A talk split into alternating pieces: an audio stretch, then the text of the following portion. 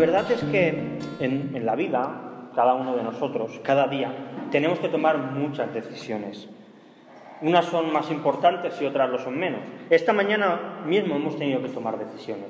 Hemos tenido que tomar la decisión de si me pongo una ropa o me pongo otra, de si tengo varias opciones para desayunar en casa, pues si como una cosa o como otra. Quizá hayamos ya tomado la decisión incluso de qué vamos a comer luego más tarde. Cada día tomamos decisiones, pero quizá una de las decisiones más importantes y, trascendentes que las personas tenemos es con quién vamos a pasar el resto de nuestra vida. ¿Con quién nos vamos a casar? ¿Con quién vamos a compartir nuestras alegrías, nuestras tristezas, nuestros dolores? Y cuando ya lo tenemos claro, llega un momento también muy importante, la preparación de la boda. Yo recuerdo cuando Betsy y yo pues empezamos a prepararlo todo, empezamos más de un año antes de la fecha que teníamos. Algunos decían, ¿estáis locos? ¿Cómo podéis empezar a preparar todo con tanto tiempo? Pues la realidad es que cuando llegó el día, habían cosas que los últimos días tuvimos que correr para prepararlas. Porque hay muchas cosas que, que, que, tienen que estar listas y no puedes dejar nada al azar. Todo tiene que estar bien preparado. Es un día demasiado importante como para dejar las cosas sin, sin preparar. Es un día que tiene que salir todo perfecto, que no pueden haber fallos que no pueden haber errores. Y en esta mañana me gustaría que habláramos de una boda. De una boda en la que parecía que todo iba bien, pero de repente algo se estropeó.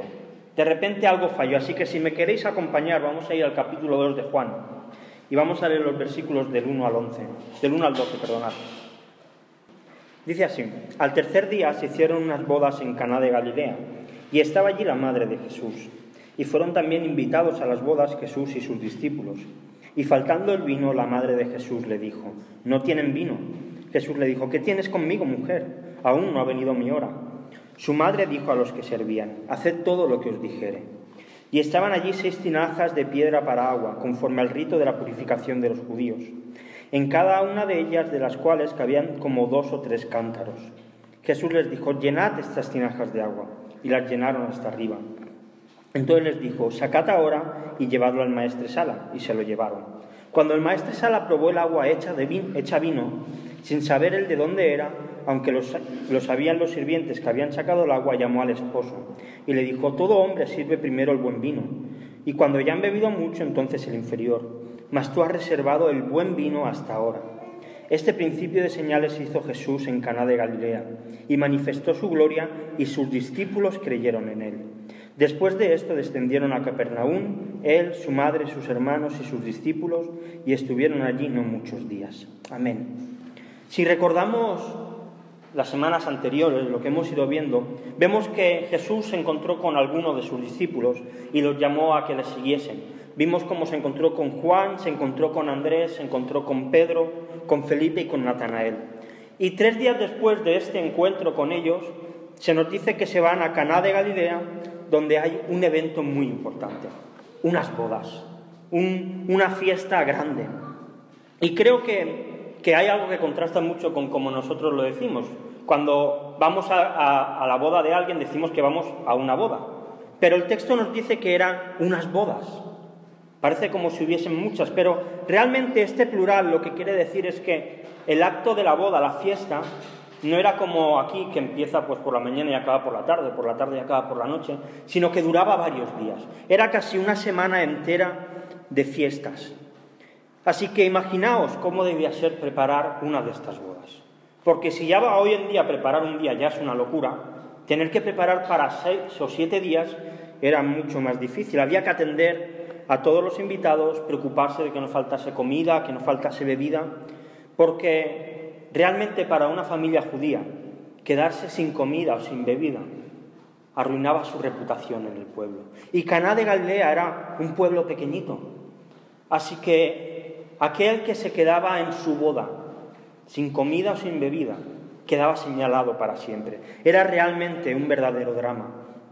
Además, otra cosa que creo que vale la pena que tengamos en cuenta, las bodas judías siempre se llevaban a cabo en la casa de la novia. El novio iba con, todo su regimiento, con todo su séquito, hacia la casa de la novia donde se iba a celebrar todo el enlace. Y la verdad es que no está muy claro en nuestro texto por qué Jesús va a esta boda. Sabemos que, que su madre ya estaba allí, por lo que nos dice el texto, así que es muy probable que la novia fuese familia de ellos, familia carnal. Y por lo tanto es normal que Jesús fuese y Jesús llegó pues con, con sus discípulos. De José no se sabe nada y probablemente pues ya había muerto y Jesús por eso había tomado ese cargo de, hombre de la familia que se encargaba de cuidar y de mantenerla. Así que María ya está allí y, y resulta difícil pensar que sea solamente una invitada. Primero porque ya estaba de antes y segundo porque es la primera que se da cuenta que falta el vino y además quien da órdenes a los que están sirviendo para que hagan caso a Jesús. Así que claramente es alguien que, está, parece, como en una posición de encargada o de, organizadora de la boda. Así que vemos que Jesús es invitado a esta boda. Y creo que esto nos dice mucho acerca de este hombre que hasta ahora no era más que un carpintero. Alguien que había trabajado en su taller, construyendo muebles, construyendo mesas, trabajando la madera, seguramente haciendo techos. La verdad es que, y creo que esto en alguna vez lo hemos comentado ya, la imagen que a veces las películas nos ofrecen de Jesús, casi que lo que hacen es que no queramos acercarnos a ese Jesús. Quizá a veces nos lo presentan como un hombre con una túnica blanca, muy bien peinadito, con una barba perfecta, que, que tiene como una luz a su alrededor, muy tierno. Este no es el Jesús que vemos en la Biblia, es un Jesús idealizado. Hay otros que nos presentan a Jesús como un hombre muy seco, muy, seco y muy recto. Alguien que no permitía el pecado, y lo vemos claramente así con los, fariseos, como cada vez que se encuentra con ellos les, les da caña y les dice, oye, mirad, esto que estáis haciendo no está bien. Pero, ¿sabéis algo? Creo que el hecho de que a Jesús lo invitaran a la boda, lo que demuestra es que no era una persona ni antisocial ni un aguafiestas. Jesús se lo pasaba bien. Jesús era alguien agradable, alguien con quien la gente tenía ganas de estar. Lo fue seguro antes de su ministerio porque lo invitaron a esta boda y durante su ministerio también lo fue así. Lo vemos que se relacionaba con leprosos, que se relacionaba con prostitutas, que se relacionaba con recaudadores de impuestos, con gente corrupta, que se relacionaba con quien nadie más quería. Era alguien accesible, alguien a quien la gente se podía acercar. Y creo que esto choca mucho con la idea que hoy tenemos en la Iglesia de relaciones. Hemos montado en torno a la Iglesia una especie de burbuja, donde dentro estamos muy seguros, pero aquel que sale fuera rápidamente lo señalamos. Pero sabes algo, Jesús se relacionó con los de fuera y nos llama Jesús a relacionarnos con la gente de fuera. A veces parece que nuestras únicas amistades tienen que ser las de aquí dentro, y tiene que haberlas, es verdad, pero también tenemos que relacionarnos con los de fuera. No pasa nada por ir a tomar un café con un compañero de trabajo o con una compañera. No pasa nada por pasar tiempo con ellos. Mirad, Dietrich Bonhoeffer, un, un teólogo alemán de la época de la Segunda Guerra Mundial, dijo, la Iglesia es la única institución que tiene sentido cuando sirve a los que no forman parte de ella. Y esta es la realidad. La iglesia solo tiene sentido si afecta ahí fuera. Si solo nos afectamos a nosotros, hemos perdido la esencia. La iglesia primitiva se caracterizaba porque iba a la gente que no creía, porque se preocupaba por ellos. Por eso se convertía la gente, porque había relación. Y nosotros hemos creado una especie de burbuja en la que nos encanta vivir, pero que no afecta a nadie. A veces planteamos a la sociedad y todo como nuestro enemigo. Jesús oró al Padre y le dijo, Padre, no te pido que los quites del mundo, sino que los apartes del mal. Y Dios se encarga de eso. Nuestra misión es estar con ellos. El mundo es nuestro campo de vida, es nuestra misión, es donde tenemos que ir. Y Jesús lo hizo así. Jesús no se relacionó solamente con los santos y con los buenos, es más, Él dijo, yo no he venido a por los que están sanos, he venido a por los que están enfermos, a por los que tienen necesidad. Y ahí es donde la iglesia debe ir, donde nosotros debemos ir. Obviamente, viviendo vidas correctas. Obviamente, para impactarles nosotros a ellos, no ellos a nosotros. pero debemos relacionarlo. Jesús no era un aguafiestas y nosotros no debemos serlo. A veces parece que tenemos una aureola de santurrones y, de, buenismo que, que nos separa de la gente. Por supuesto, tenemos que predicar el Evangelio. Y si nos rechazan por eso, gloria a Dios. Pero no nos apartemos nosotros. Seamos nosotros quienes vayamos a ellos. Así que, estando ya en la boda, como os decía al principio, no podía fallar nada. Pero algo falla. Falta el vino. Vaya, esto realmente era una situación preocupante para los novios. Era una situación realmente difícil para aquella familia de la novia que estaba preparando todo el banquete, porque todo se, iba al traste. Así que María, aunque Jesús no había comenzado su ministerio, sabía quién era. Un ángel había anunciado que era el Hijo de Dios, que Él venía a restaurar y a traer libertad.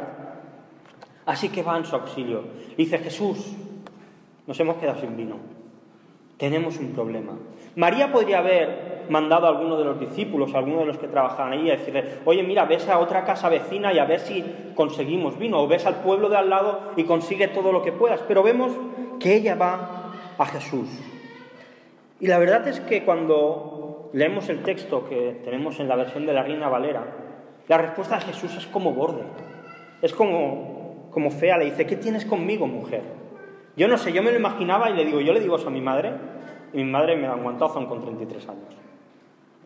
¿Qué tienes conmigo, mujer? Suena muy raro. La verdad es que leyendo algunos comentarios, la mayoría están de acuerdo en que esta traducción es demasiado literal y no, y no presenta lo que Jesús quiso decirle a María. Esta mujer que usa aquí, él está solamente demostrando un respeto hacia su madre.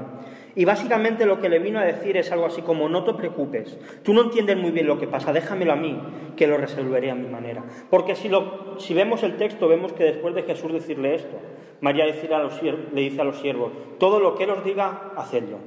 Así que vemos que María en ningún momento se sintió ofendida ni se sintió atacada por Jesús. Y creo que hay dos cosas que podemos aprender de este momento en concreto. Como hemos comentado antes, seguramente José ya había muerto y Jesús tenía todo el peso de su familia a sus espaldas. Él era el que estaba obligado a mantener económicamente y de comer a toda su familia. Así que no sería extraño que María cuando llegaba algún problema fuese a Jesús a pedirle ayuda. Al final era el responsable, era el hombre de la casa. Y la respuesta de Jesús fue agradable a esta petición. Y creo que en esto tenemos que imitar a Jesús. Cuando alguien nos pide algo, ¿cómo reaccionamos? Y ya no hablo de lo externo, porque normalmente si alguien nos pide algo, pues reaccionamos bien, si no tenemos mucha confianza. Pero, ¿y en nuestro interior? Pensamos, ostras, ¿qué jeta tiene este que ahora viene a pedirme esto? O, y quizá los más pequeños, los más jóvenes, cuando vuestros padres nos piden algo, ¿de qué manera reaccionáis? Ostras, ya está otra vez la pesada de mi madre pidiéndome que haga esto cuando lo podría hacer mi hermano.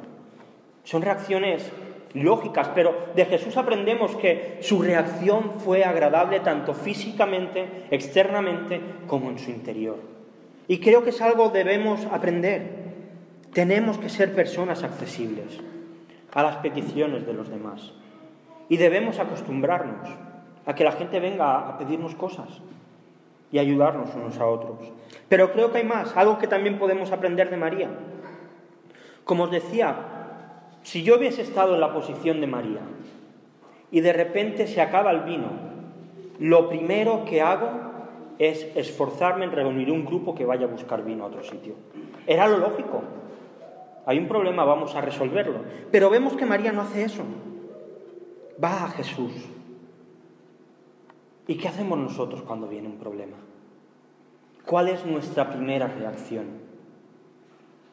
Yo pienso en mí y lo primero que hago es intentar resolverlo por mí mismo. Es intentar encontrar la solución lo antes posible. Y cuando todos mis planes se acaban, entonces digo, ahora voy a Jesús. Pero en cambio María lo primero que hizo fue ir a Jesús. Y creo que nosotros debemos hacer exactamente lo mismo. Porque cuando hacemos eso lo que estamos diciendo es Jesús, sé que tú tienes el control de todo. Sé que puedo descansar en que tú lo vas a resolver. Así que voy a ti en oración, te presento esta situación y ahora descanso. Ojalá sea así en nosotros. Y cuando Jesús le contesta a María, ella le dice a los siervos, hacer todo lo que os dijere. Y esto es algo para nosotros también. Mira, cuando vienen los problemas y las situaciones, lo que tenemos que hacer es lo que Jesús dice. Hagamos lo que Jesús nos dice. Hagamos lo que la Biblia nos dice. Porque ahí encontraremos la solución. Ahí encontraremos la salida. Así que María le pide ayuda a Jesús. Y el texto nos dice que habían seis tinajas de piedra que se usaban para el rito de purificación de los judíos. Y en cada una de estas tinajas cabían como tres o, dos o tres cántaros. Si hacemos el cálculo y lo traducimos a litros, que es lo que nosotros entendemos, en cada una de esas tinajas, de esas seis tinajas, cabían 100 litros de agua. Es una barbaridad, es muchísima agua. Y creo que debemos preguntarnos, ¿cuál era este rito de purificación de los judíos? Seguramente como si recordamos, Juan escribe una epístola universal, no está dirigida a los judíos, sino que está dirigida también a los gentiles. Así que los griegos y los romanos que pudieran leer este Evangelio seguramente tendrían claro qué podía significar para los judíos este rito, pero nosotros dos mil años después pues quizá nos perdemos. Pero creo que, que necesitamos entender esto. Cuando pensamos en Jesús, y vuelvo otra vez a su imagen física, seguramente no nos lo imaginamos como un hombre vestido de traje y corbata, ¿verdad? No nos lo imaginamos con una camiseta de Super Mario Bros., sino que nos imaginamos a Jesús vestido pues con una túnica, con un cinturón y con unas sandalias. ¿Verdad? Yo creo que esta es la idea que todos tenemos de Jesús, de cómo iba vestido. En aquella época, como seguro que todos sabemos, los caminos no estaban asfaltados como al día de hoy, sino que eran caminos de tierra, por lo que hacer cualquier trayecto de un sitio a otro implicaba sí o sí que ir vestido con sandalias, los pies se, ensuciasen de polvo, o peor aún, si había llovido, que se ensuciasen de barro. Así que era normal que cada vez que llegaban a una casa se hiciese un rito de purificación. Es decir, que se lavasen los pies para quitar el polvo o para quitar el barro del visitante que llegaba. Pero no solo esto, sino que Además, los judíos tenían otra costumbre, y es que entre plato y plato de comida se lavaban las manos, porque si no comían y, para ellos consideraban sin lavarse las que tenían manos inmundas para comer.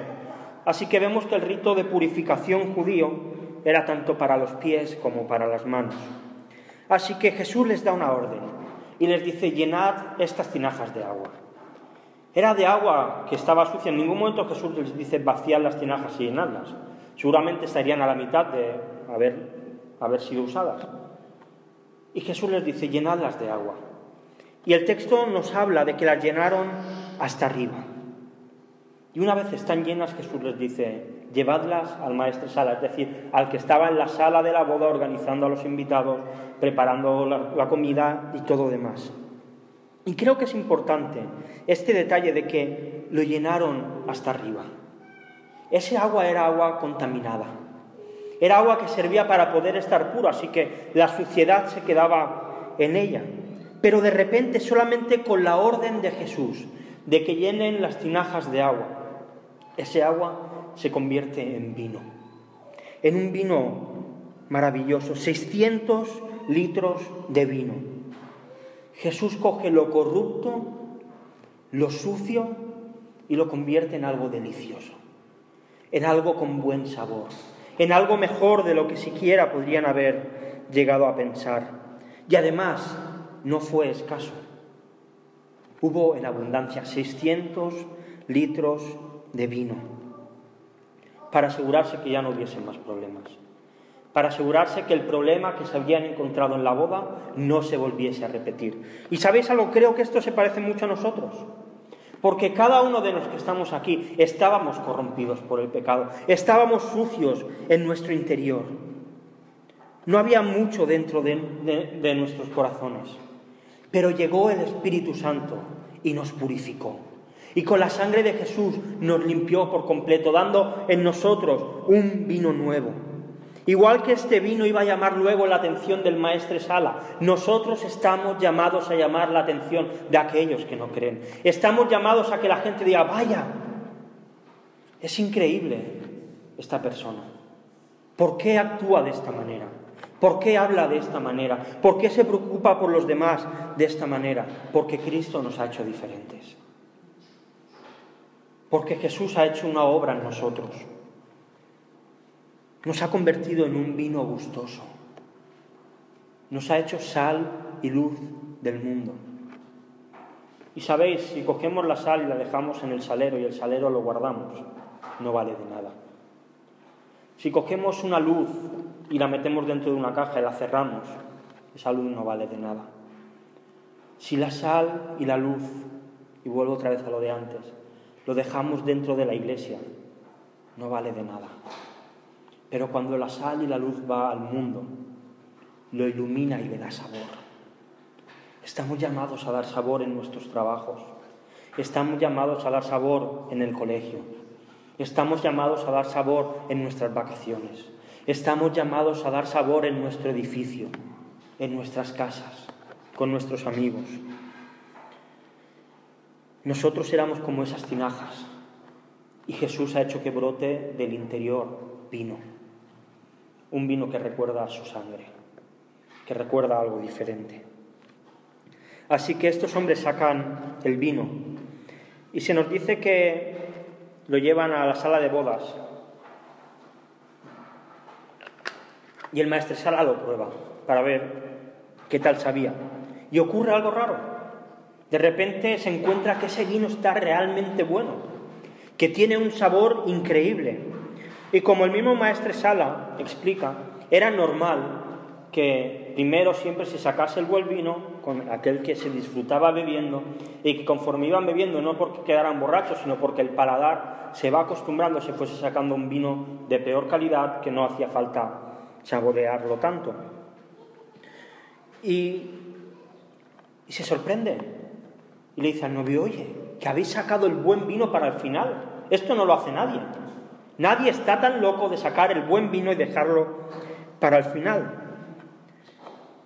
Y si nos fijamos, ¿qué es lo que hizo Jesús para convertir el agua en vino? Él no tocó en ningún momento el agua. Él en ningún momento hizo ningún conjuro para que sucediese. Solamente dio una orden. Llenad las tinajas con agua. Y de repente las partículas de oxígeno y de hidrógeno del agua se empezaron a transformar, a mutar hasta convertirse en vino. Y esto nos lleva de nuevo al capítulo 1 de Juan. En el principio era el verbo, y el verbo era con Dios, y el verbo era Dios. Todo lo que existe por Él fue hecho, y sin Él nada de lo que existe sería hecho. Jesús se está presentando como el verbo, como la palabra que es capaz de crear, que es capaz de cambiar los sistemas naturales, que está por encima de las reglas que el ser humano dirige está por encima de todo. De igual manera que Dios en la creación, por medio del Hijo, por medio del Verbo, crea todas las cosas, de igual manera Dios dijo que todo era bueno. Y ahora el Hijo transforma el agua en vino y el ser humano dice, ¿qué vino más bueno? ¿Qué vino más sabroso? ¿Qué excelente? Porque Jesús todo lo que hace lo hace de una manera excelente. Todo lo que obtiene, lo obtiene de una manera excelente, mayor de lo que podemos nosotros pensar. Y es aquí donde si lo creemos realmente, si lo guardamos en nuestro corazón, si nos lo recordamos cada día, entonces podemos decir como Pablo cuando estuvo en la cárcel, todo lo puedo en Cristo que me fortalece, porque sé que Jesús lo hace todo excelente. Sé que aún los momentos difíciles son excelencia para Él, que lo permite porque viene después algo mejor. Nada me puede quitar la paz porque sé que Cristo lo está haciendo bien. Y ojalá podamos guardar esto en nuestros corazones. Porque cuando vienen los problemas, cuando vienen las situaciones, tenemos que recordarlo. Jesús lo hace todo excelente. Jesús todo lo hace bien. Y esto es paz para nosotros. Y el texto acaba. Y yo le, lo he titulado a esta, a esta parte, que es el principio de todo. Porque empieza un ministerio. Un ministerio que trascenderá los años y los días. Que hasta el día de hoy perdura. Un ministerio que acaba en una cruz. Mirad, en una boda, siempre los protagonistas es el novio y la novia, ¿verdad? Son el centro de la atención de todos. En esta boda no sabemos quién es el novio ni quién es la novia. En esta boda no sabemos quiénes son los discípulos que acompañan a Jesús. Lo podemos imaginar, pero no lo sabemos. En esta boda no sabemos cómo se llaman quienes llenan las tinajas de agua. De esta boda no sabemos el nombre del maestre Sala. Ni siquiera se nos dice quién es el nombre de la madre de Jesús. Se le nombra solamente como la madre de Jesús. Pero sí que hay un nombre que sobresale sobre todos, el nombre de Jesús. Juan quiere decir, lo importante aquí no está tanto en la situación, no está tanto en el problema, lo importante es que Jesús estaba allí. Eso era lo verdaderamente importante. El principio de sus señales, como dice el texto. Juan está presentando a Jesús como Dios. Está diciendo, este que estaba en aquella boda, este es Dios. Y comienza con un nuevo vino, con un vino diferente. Jesús ya estaba anunciando en el primero de sus milagros un nuevo pacto. ¿Por qué Jesús hace este milagro? Yo no sé si os lo habéis preguntado alguna vez. O sea, yo le veo mucho lógica a que Jesús eche fuera demonios. Veo mucha lógica en que Jesús sane a un ciego o a un sordo o haga levantar a un paralítico. Le veo mucho sentido a que vaya a un leproso y le cure. Pero no le, no, le veía demasiado sentido a transformar agua en vino. ¿Por qué? El mismo texto nos lo dice, para manifestar su gloria. Porque hubo muchos que salieron beneficiados de este milagro. Los organizadores se ahorraron problemas con los novios. Los novios se ahorraron tener una buena imagen delante de sus invitados y delante de sus amigos. Los invitados pudieron disfrutar de un vino excelente. Y se nos dice que sus discípulos creyeron en él.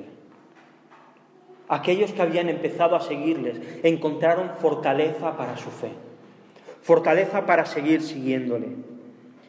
Pero aun con todo esto, este principio de señales sirvió para que la gloria de Dios se manifestase, para que todo el mundo que estaba allí y había visto ese milagro se diese cuenta que los atributos de Dios estaban en Jesús, que Jesús realmente era Dios y que Dios estaba en medio de ellos. Y mirad, en medio de nosotros la gloria de Dios también se ha manifestado. ¿Lo creemos? Se ha manifestado en ti y en mí. Tú y yo somos ejemplos de la gloria de Dios, de su santidad, de su justicia, de su amor, de su bondad, de su cariño. Somos evidencias de la gloria de Dios. Somos el fruto del nuevo pacto. Y por eso estamos aquí hoy. Y mirad, acabo ya. Una boda que parecía que se estropeaba. Una boda que se iba al traste no solo no se estropea, sino que de repente mejora. Contra todo pronóstico, la cosa va mejor. En el capítulo 1, a Juan el Bautista le preguntaron si él era el profeta, refiriéndose a Moisés. Y él dijo que no, que él no era el profeta. Y sabemos que ese profeta se estaba refiriendo a Jesús, que iba a venir. Si nos vamos a Egipto, cientos de años antes de esta boda, y vemos a Moisés diciéndole a Faraón, deja ir al pueblo de Dios. Faraón le dice, no se van, se quedan aquí. ¿Cuál es la primera de las plagas que ocurren en Egipto? La conversión del agua del Nilo en sangre. Y en ese día, en un río lleno de vida, miles de animales y de peces mueren. Y yo no sé, pero en la Biblia no hay casualidades. La primera señal pública de Moisés es convertir agua en sangre.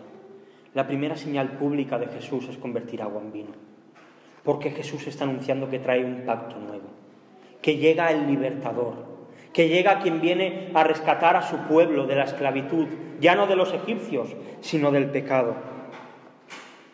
Que este vino era el símbolo del nuevo pacto de la sangre de Cristo. Y no solo esto, para que veamos que lo que Jesús hace es mucho mayor que lo que hace Moisés, mientras que en el Nilo murieron muchas vidas de animales. Gracias al nuevo vino de Jesús, a esta nueva sangre, muchos hemos encontrado la vida. Ha quitado nuestra suciedad para traer vida nueva. Ha cambiado el agua sucia del rito de purificación en algo maravilloso, lo corrupto de nuestros corazones en santidad. Increíble. Y por último, si la primera señal de Moisés fue la de convertir agua en vino, la última acabó con los primogénitos que no habían pintado sus puertas con la sangre de un cordero muertos. Y sabéis, la última señal de Jesús acaba con el primogénito muerto, con nuestro hermano mayor, con Jesús en la cruz. Jesús es nuestra Pascua, es nuestro libertador. Ya desde este momento, en estas bodas, Jesús estaba presentando como el que iba a liberar a su pueblo, a ti y a mí. Y esto es maravilloso, porque podemos descansar, porque podemos tomar del pan y del vino, sabiendo que este pan y este vino es un nuevo pacto, que Jesús lo ha convertido en un vino delicioso para reflejar su sangre que iba a cubrir nuestros pecados. Gloria sea al Señor, gloria sea Jesús. Vamos a orar. Señor, te queremos dar muchas gracias porque, porque en este milagro, Señor, tú te mostraste como el libertador y como el salvador, Señor. Gracias porque tú ya aquí, pues, te presentaste como Dios y, gracias porque igual que convertiste aquel agua sucia en vino, tú has cambiado nuestros corazones para llenarlos con tu sangre y hacerlos algo bueno y agradable, Señor, como ese vino excelente y queremos honrarte, Señor, y en esta mañana bendecir tu nombre. Y, Señor, ayúdanos a, tener estos elementos, el pan y el vino, en el lugar correcto y el pensamiento correcto, Señor. Ayúdanos a tomar de ellos pues, de, de una manera correcta, Jesús. Amén.